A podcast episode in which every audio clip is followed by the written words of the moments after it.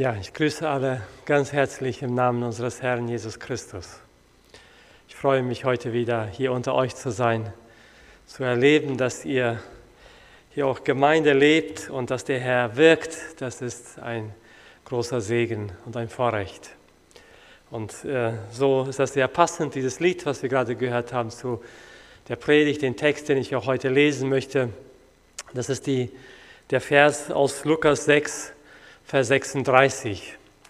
Das ist ja in diesem Jahr die Jahreslosung. Wir kennen das ja von den Herrenhuter Brüdergemeinden, dass die jeden Tag eine Tageslosung rausgeben, so ein Vers aus dem Alten Testament, ein Vers aus dem Neuen Testament.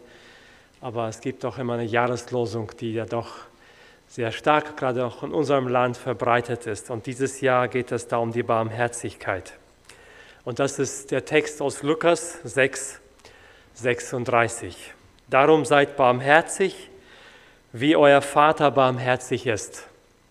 Ich war mir erstmal etwas unsicher, zum Muttertag so einen Vers hier zu bringen und über diesen Gedanken zu sprechen, aber dann merkte ich doch, das ist ja sehr passend, auch gerade von den Eigenschaften der Mutter, die die Barmherzigkeit zu Hause lebt.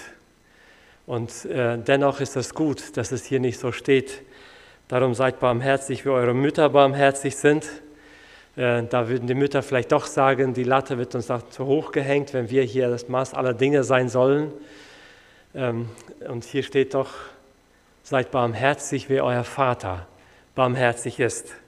Und äh, da wollen wir heute alle von lernen über diese Barmherzigkeit und gleichzeitig glaube ich, wenn die Kinder jetzt zurückreflektieren, zurückdenken äh, an ihre besten Erlebnisse mit den Müttern, an dem, was sie so toll finden an den Müttern, werden sie das wahrscheinlich oft so wiederfinden und sagen innerlich, ich bin auch sehr dankbar, dass meine Mutter so barmherzig ist mit mir. Ich glaube, das wird hier und da immer wieder äh, bei jedem so durchkommen. Ähm, ein Satz, der mir vor kurzem auffiel von einem Pastor, der ist mir hängen geblieben. Wir kennen ja, wir leben in einer schwierigen Situation, äh, vieles mit dem Coronavirus zu tun, jetzt zur Zeit einiges auch mit dem Impfen im Gespräch und wir wissen, das ist ein sehr stark dominierendes Thema, sowohl in den Medien als auch bei uns. Ein Impfstoff, was mit Hochdruck entwickelt worden ist und viel darüber gesprochen ist, zum Teil gestritten ist, zu schauen, wie wird was gemacht. Und das kennen wir alles. So, das ist heute sehr dominiert, dieses Thema. Und das Ziel eines Impfstoffes ist es ja, medizinisch, ein medizinisch erforschtes, wirksames Mittel, das flächendeckend das gefährliche Virus irgendwie zu besiegen. Das ist ja so ganz kurz gesagt das Ziel dabei. Und äh, da hörte ich eine Aussage, die mir hängen blieb. Da sagte ein Pastor, hätten wir die Möglichkeit, mit einer Spritze Christen flächendeckend ein andauerndes, wirksames Mittel zu verpassen, da wäre es wohl ein Mittel gegen die Unbarmherzigkeit.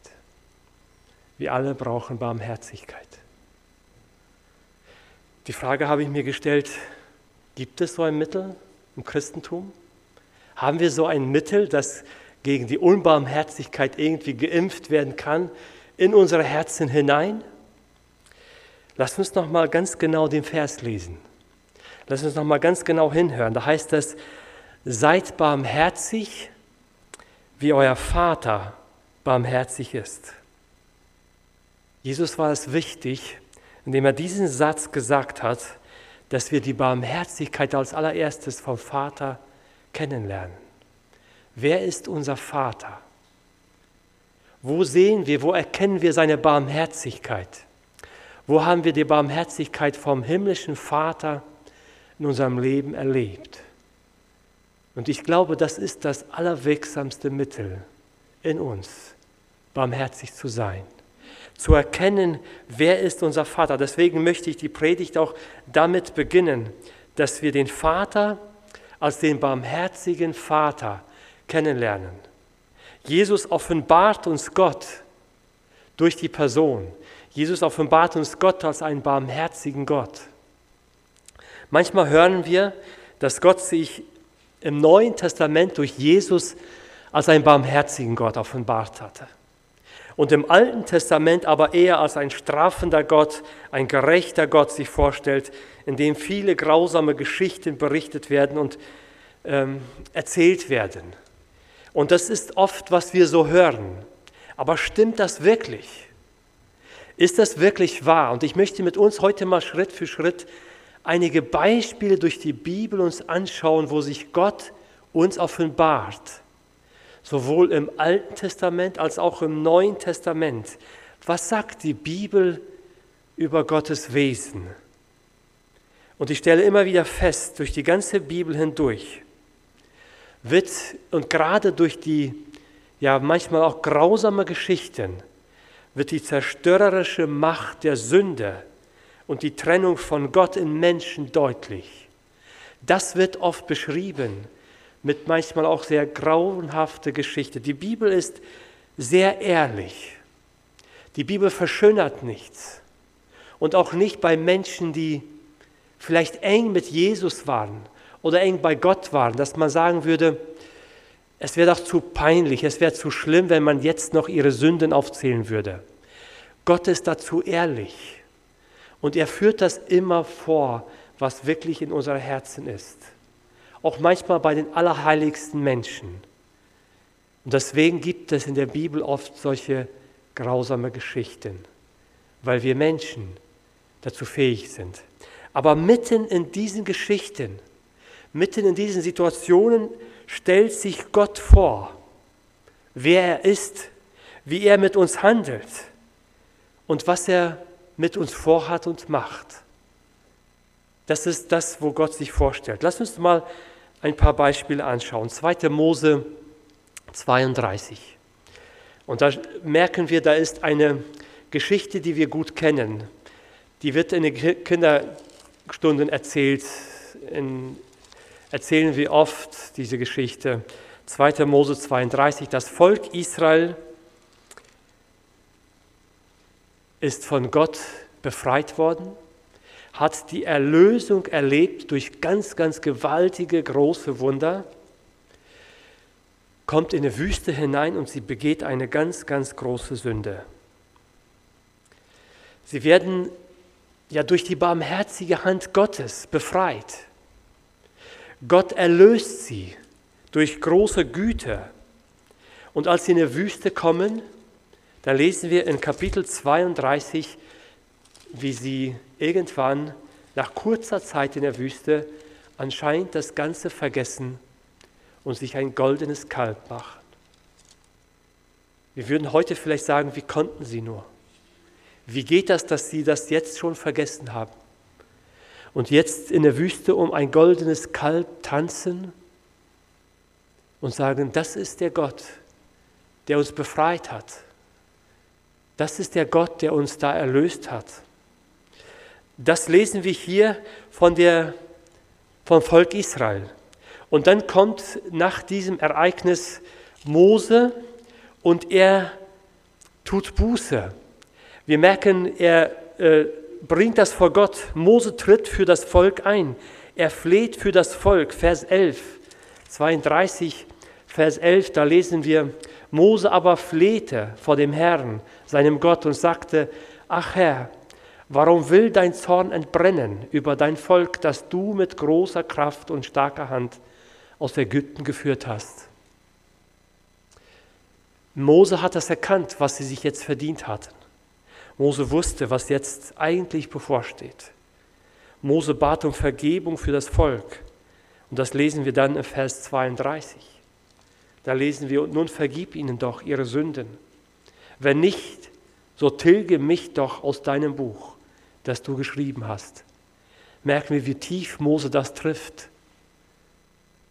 wie ihm das bewegt, was jetzt passiert ist. Er wusste, hier muss jetzt jemand die Strafe zahlen. Hier ist jetzt ein ganz großes Un Ungerechtigkeit passiert. Was wird jetzt geschehen? Und dann kommen wir in Kapitel 34, wo Gott antwortet. Und diesen Text würde ich gerne mit uns lesen, wie Gott sich vorstellt.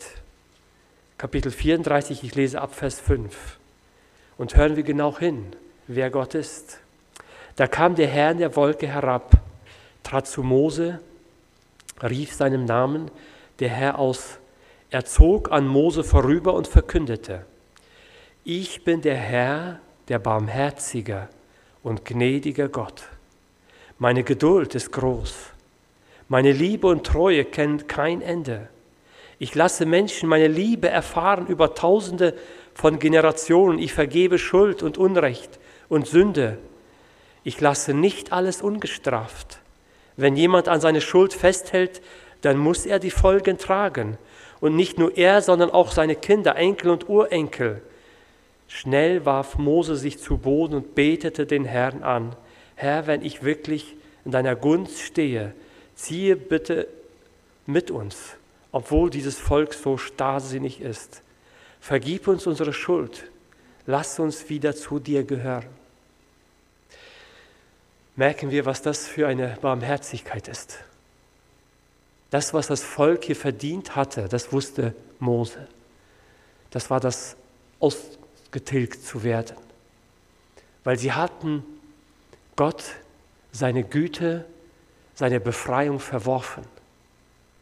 Sie hatten ein goldenes Kalb angebetet. Aber Gott stellt sich vor als einen barmherzigen Gott, der Schuld vergibt. Und das ist Barmherzigkeit. Und so stellt Gott sich hier im Alten Testament vor, mitten in eine wirklich in eine Zeit, wo die zerstörerische Sünde Völker und Menschen auch wirklich zerstören kann. Auch wenn Gott sagt, wenn jemand daran festhält, muss er wissen, er wird bestraft werden. Aber ich bin ein gnädiger, barmherziger Gott. Ich denke da an einen anderen Text, an Psalm. Psalm von David, und den Psalm kennen wir sehr gut. Psalm 103.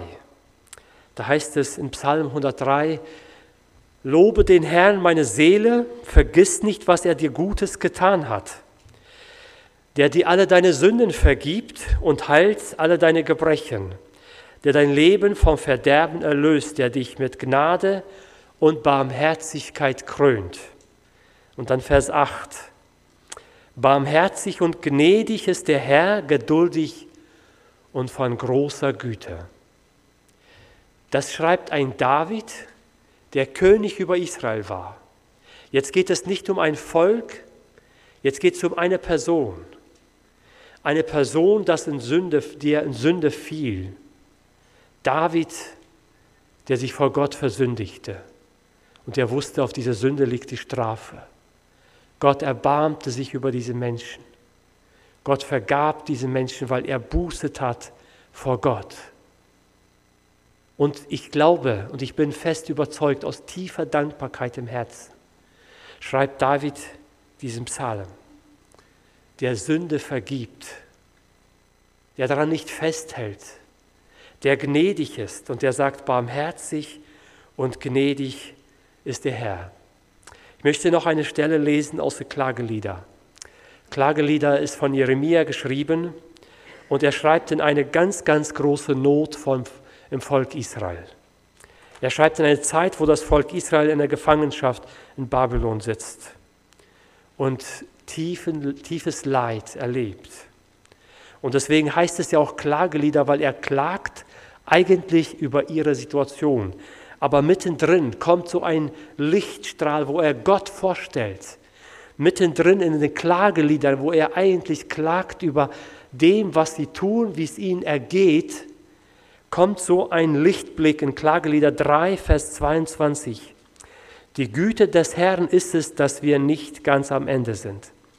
Seine Barmherzigkeit hört nicht auf, sondern sie ist jeden Morgen neu und deine Treue ist groß. Und wir merken, das sind immer wieder Stellen, wo mitten in eine ganz schwierige Situation, mitten in dem Menschen in Sünde fallen, Gott dargestellt wird. Wie ist Gott? Wie ist das Wesen von unserem Vater im Himmel? Und er wird dargestellt als ein gnädiger Gott, der uns Menschen nachgeht, geduldig mit uns ist. Im Neuen Testament offenbarte Jesus diesem Vater und er ruft Jünger zu sich und dann nimmt er den Zöllner Matthäus zu seinen Jüngern. Er nahm ihn auf, jemanden, der es nicht wirklich verdient hat. Ja, die anderen hatten es auch nicht verdient, aber die dachten vielleicht zumindest, wir wären etwas besser. Zumindest hatten da nicht die Pharisäer sich aufgeregt, weil ja, es waren einfache Menschen. Vielleicht brauchten sie die Hilfe von einem Jesus. Aber der Matthäus, einer der Menschen so viel Ungerechtigkeit äh, behandelt hat, Menschen mit so viel Ungerechtigkeit behandelt hat, ein Sünder. Und die, die, die Pharisäer regten sich darüber auf in, Kapitel, in Matthäus Kapitel 9 und dann sagt Jesus eigentlich zu ihnen, wisst ihr, was euch fehlt? Euch fehlt eine Spritze Barmherzigkeit. Er sagt, ihr habt vergessen, was Barmherzigkeit ist.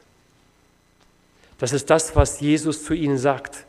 Und dieses Bild gibt Jesus immer wieder. Und ich möchte eine Geschichte, die es wahrscheinlich am deutlichsten macht und auch gleichzeitig von der Barmherzigkeit Gottes auf unsere Barmherzigkeit schließt, hiermit erwähnen. Das ist die Geschichte von dem verlorenen Sohn. Eine Geschichte, die wir gut kennen, die wir im Neuen Testament wiederfinden und die kennen wir als diejenige, wie der jüngere Sohn das Erbe verfrüht von seinem Vater erzwungen hat, es dann verprasste und er wusste selbst, dass er nicht mehr würdig war und es auch nicht mehr verdient hatte, Sohn seines Vaters zu sein. Jetzt irgendwie nachdachte, vielleicht kann ich wenigstens als Knecht bei meinem Vater sein. Er wusste, er kann nicht mehr Sohn sein, weil er hat sein Recht auf das Sohnsein sich schon verfrüht genommen und das verprasst. Und jetzt hat er da kein Recht mehr drauf. Und mit dieser Angst, mit diesem Zufriedensein mit ein Knecht seines Vaters, geht er doch zurück, weil er keine bessere Lösung sieht. Und da mitten in dieser Situation erleben wir den barmherzigen Vater. Ein Vater, der geduldig ist und dem wieder eine neue Chance gibt. Den Sohn mit offenen Armen begegnet und nicht über einen Knechten spricht, sondern ihn behandelt wie einen eigenen Sohn, auch wenn er es nicht verdient hatte. Und dann kommt ähm, der zweite Teil dieser Geschichte. Und das habe ich mich oft gefragt. Jetzt merken wir, jetzt richtet der Vater ein großes Fest aus und sie feiern, jetzt kommt der Bruder des verlorenen Sohnes und er ist nicht zufrieden damit. Er ärgert sich drüber. Und ich habe mir oft diese Frage gestellt, warum ärgert sich der ältere Sohn drüber? Warum ist er so unzufrieden drüber? Er spricht ja nachher auch mit seinem Vater darüber. Aber kann das sein, dass es daran liegt, dass dieses Erbe, was der Vater hatte, jetzt schon einmal geteilt wurde und dass der jüngere Sohn dieses eine Teil des Erbes einfach verprasst hat. Jetzt gibt es da nur noch eine Hälfte, was dem älteren Sohn zusteht. Und wenn der Vater jetzt diesen jüngeren Sohn wieder als Sohn aufnimmt, dann heißt das vom älteren Bruder, diese Hälfte muss ich nochmal mit meinem Sohn teilen. Jetzt hat er wieder ein Recht auf ein Erbe. Jetzt hat er wieder ein Recht auf ein Teil. Und jetzt muss ich das nochmal teilen. Und da merke ich, das ist doch ungerecht. Können wir da mitgehen, zu denken, so wie der ältere Sohn gedacht hat? Das ist doch ungerecht, dass er jetzt wieder ein Teil von mir bekommt. Und dann verstehe ich dieses Wort, was der Vater sagt. Ist das nicht alles meins, was auch deins ist? Oder ist es nicht alles deins, was meins ist? Es ist doch alles das, was vom Vater kommt. Alles, was wir haben. Guck mal, wie barmherzig ich bin. Kannst du zu deinem Bruder auch etwas barmherziger sein? Und das ist Barmherzigkeit. Auch mal zu erleben, es ist eigentlich ungerecht. Es ist nicht gerecht, was hier vorgeht. Aber das ist barmherzig, wenn ich jemand etwas gebe, was er sich nicht verdient hat. Und da schließt Jesus hier die, den Rückschluss auf uns. Das, was wir in dem Vers gelesen haben. Seid barmherzig, wie euer Vater barmherzig ist. Und das ist das, was er uns auch sagt, was er damals dem älteren Sohn sagte. Schau mal, warum willst du nicht auch barmherzig sein? Ich weiß, du musst dann einen Teil von dir abgeben. Das wird dir was kosten. Es wird manchmal sehr ungerecht von sich gehen. Es wird manchmal nicht so gehen, so dass man alles gerecht aufteilt. Barmherzigkeit ist mehr. Und das ist das, was Jesus uns ähm, beibringen möchte. Und hier in, in Lukas Kapitel 6 ist es mitten in der Bergpredigt. Und da sagt er uns, dass seid barmherzig, wie euer Vater barmherzig ist. Und wenn ich den Zusammenhang hier von dieser Predigt nehme, von der Bergpredigt von Jesus, so merke ich, und das wäre hier mein zweiter Gedanken, wenn wir Gott als barmherzigen Vater kennengelernt haben, hilft es uns, wenn wir erkennen, wie wir selbst geistlich arm sind, dass eigentlich alles, was wir haben, eine Gabe Gottes ist. Wir tun manchmal so, als ob alles, was ich so besitze, habe, das ist meins. Und wenn ich jetzt barmherzig bin, dann muss ich ja etwas teilen von dem und ich muss was abgeben, das fällt mir so schwer.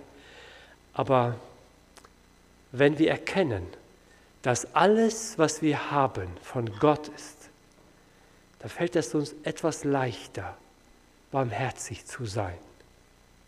Und wenn ich dann hier in diesem Text schaue, so merke ich, Barmherzigkeit beginnt mit einer geistlichen Armut.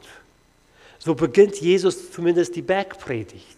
Er beginnt mit den Seligpreisungen und er sagt ja eigentlich zuallererst, glückselig ihr Armen, glückselig die ihr Hunger habt, die ihr weint, wenn euch die Menschen hassen und euch verstoßen.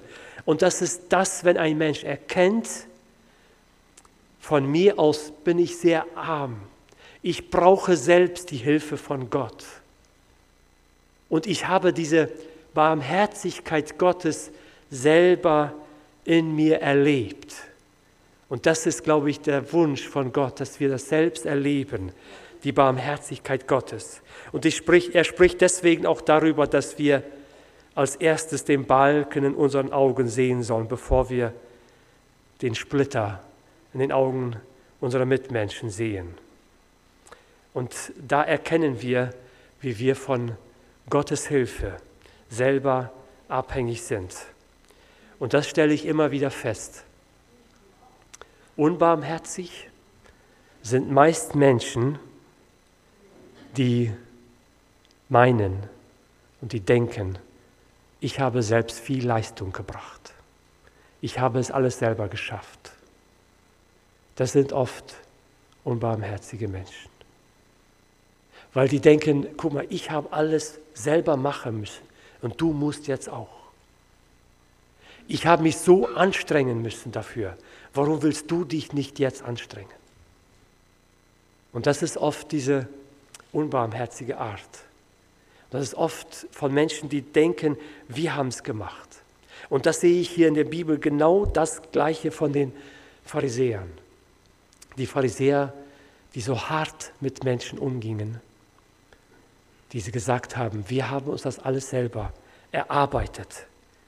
Und die Gefahr sehe ich da drin, dass sie zum einen kein Verständnis für die eigene Schuld und Abhängigkeit von Gott haben. Die haben, die haben da kein Verständnis, die sind hartherzig darüber. Und ähm, geistlich gesehen waren sie nie arm sondern immer reich. Und dann kommt die zweite Gefahr, dass man auch andere verachtet. Und das ist nicht barmherzig zu sein. in Lukas Kapitel 18, da spricht Jesus Gleichnisse über das Gebet. Er beginnt erstmal in Kapitel 18 über ein Gleichnis von dieser arme Witwe und den ungerechten Richter mit dem Ziel, dass man ständig beten soll. Und dann kommt dann Vers 9 weiter und jetzt will er noch mal ein anderes Beispiel bringen zum Gebet und dann heißt das, er sprach aber auch zu einigen, die auf sich selbst vertrauten, also diese eine Gefahr, dass ich alles mir selbst erarbeite, ich vertraue nur mir selbst, die auf sich selbst vertrauten, dass sie gerecht seien und die übrigen verachten. Dieses Gleichnis. Und da wird das erzählt, wie der Pharisäer betet und sagt, ich bin so gut, ich habe alles selber gemacht. Und er verachtet die anderen und sagt, das sind die, die es nicht geschafft haben. Und das ist das, was ähm, wir hier sehen als der erste Schritt, dass wir erkennen, dass wir von Gott selber abhängig sind. Die Gnade, die Gott mir erwiesen hat, die ist so unendlich groß. Und wäre Gott mir persönlich nicht gnädig gewesen, würde ich hier heute nicht stehen können. Hätte Gott mir nicht meine Schuld vergeben, dann hätte ich keine Möglichkeit, irgendwie hierüber zu sprechen. Wäre er nicht so geduldig mit mir gewesen, wo ich immer wieder neu in die Sünde gefallen bin, dass er mich wieder rausgeholt hat, vergeben hat, mir wieder eine Chance gegeben hat. Wo wäre ich dann gewesen? Wäre Gott nicht so geduldig mit mir gewesen, so barmherzig mit mir gewesen? Und ich wünsche, dass wir das immer mehr erkennen in unserem Leben, wie barmherzig Gott zu uns ist, zu jedem einzelnen von uns. Da kommt eine Frau zu Jesus und salbt ihn mit kostbarem Öl. Und es regt Menschen auf, dass sie das tut. Und dann sagt Jesus, diese Frau ist viel vergeben. Sie hat es erkannt, wie barmherzig Gott ist. Und er sagt dann, wem viel vergeben ist, der liebt viel. Als dritter Gedanke, den ich hier in diesem Text in Lukas Kapitel 6 sehe, dass diese Barmherzigkeit dann zu einer konkreten Tat führt. Barmherzigkeit führt zu einer konkreten Handlung. Sie bleibt nicht nur ein Mitgefühl, sondern sie führt zu einer Handlung. Es gibt einen Unterschied zwischen Mitleid und Barmherzigkeit. Mitleid ist das Erkennen, dass es dem anderen nicht gut geht. Und man leidet mit, wie das Wort auch sagt, mitleiden, was wichtig ist. Das darüber spricht die Bibel ja auch, dass man mitleidet. Das ist wichtig. Aber Barmherzigkeit ist ein nächster Schritt. Barmherzigkeit wird aktiv, indem man dann handelt. Und in dem Gleichnis von dem barmherzigen Samariter ging zum einen der Priester, der Levit vorbei. Und ich kann es mir vorstellen, dass sie Mitleid hatten. Sie waren auch mitleidig, dass ein Mensch da so hart behandelt wurde und da jetzt liegt. Aber ihnen fehlte dieser zweite Schritt der Barmherzigkeit, dass sie das auch in der Tat umsetzen. Und hier in der Bergpredigt sind ganz viele Aufforderungen, und äh, das lesen wir vor diesem 36. Vers, ab Vers 27, wo er ganz praktische Dinge erwähnt, was es bedeutet, praktisch barmherzig zu sein.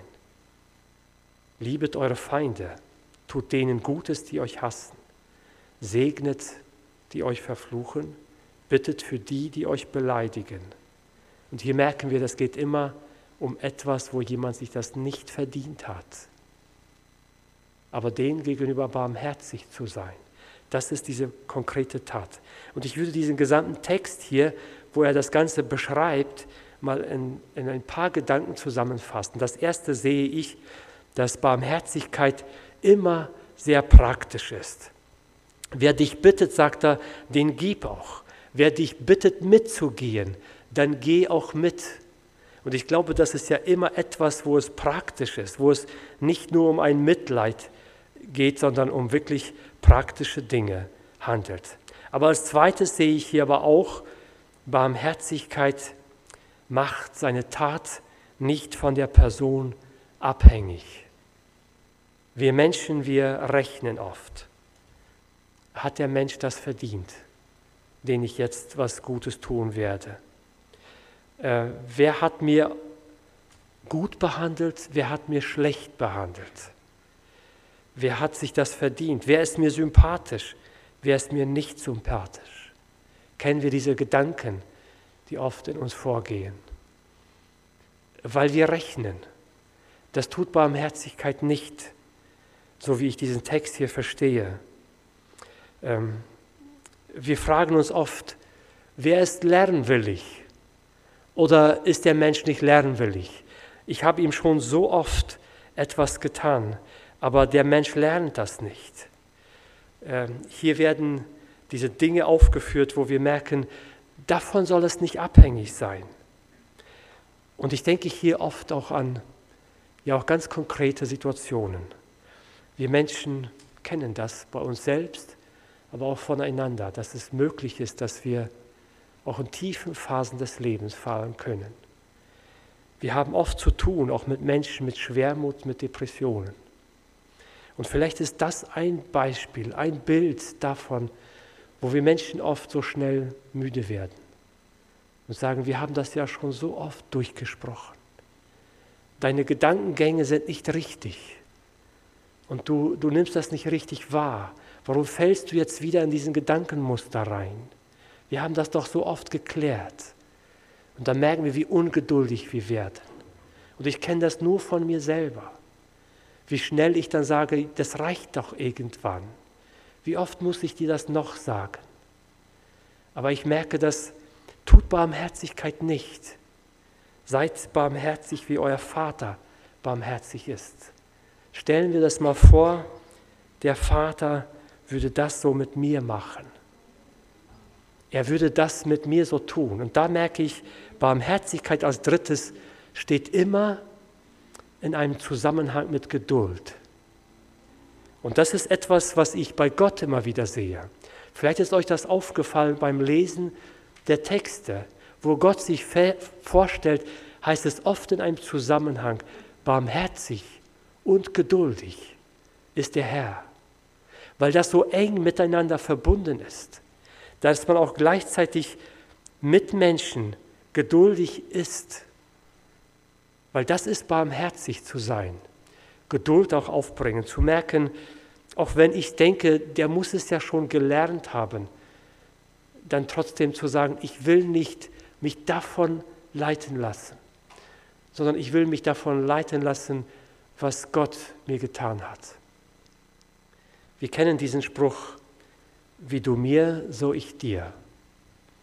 Und ich glaube, da müssen wir aufpassen mit diesem Spruch weil das ist menschlich, das ist aber nicht göttlich, das ist nicht biblisch. Biblisch ist, wie der Vater im Himmel mir, so ich dir. Das ist göttlich. Und das ist das, was dieser Vers hier sagt.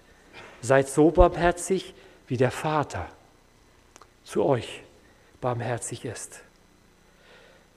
Und da stelle ich fest, ja, es gibt tatsächlich auch für die Barmherzigkeit einen Impfstoff. Und das ist der Vater, der in meinem Herzen lebt, durch Jesus Christus. Und das ist das, was mir selbst barmherzig machen wird. Und ich wünsche uns das, dass wir diesen Vater jeden Tag neu kennenlernen. Wie ist Gott? Was sagt Gott zu mir? Wie hat er mit mir, wie hat er mich behandelt? Und das wird uns auch im Miteinander prägen, wie wir miteinander umgehen was wir den anderen tun, wie wir den beurteilen. Und ich wünsche, dass Gott uns dabei segnet. Amen.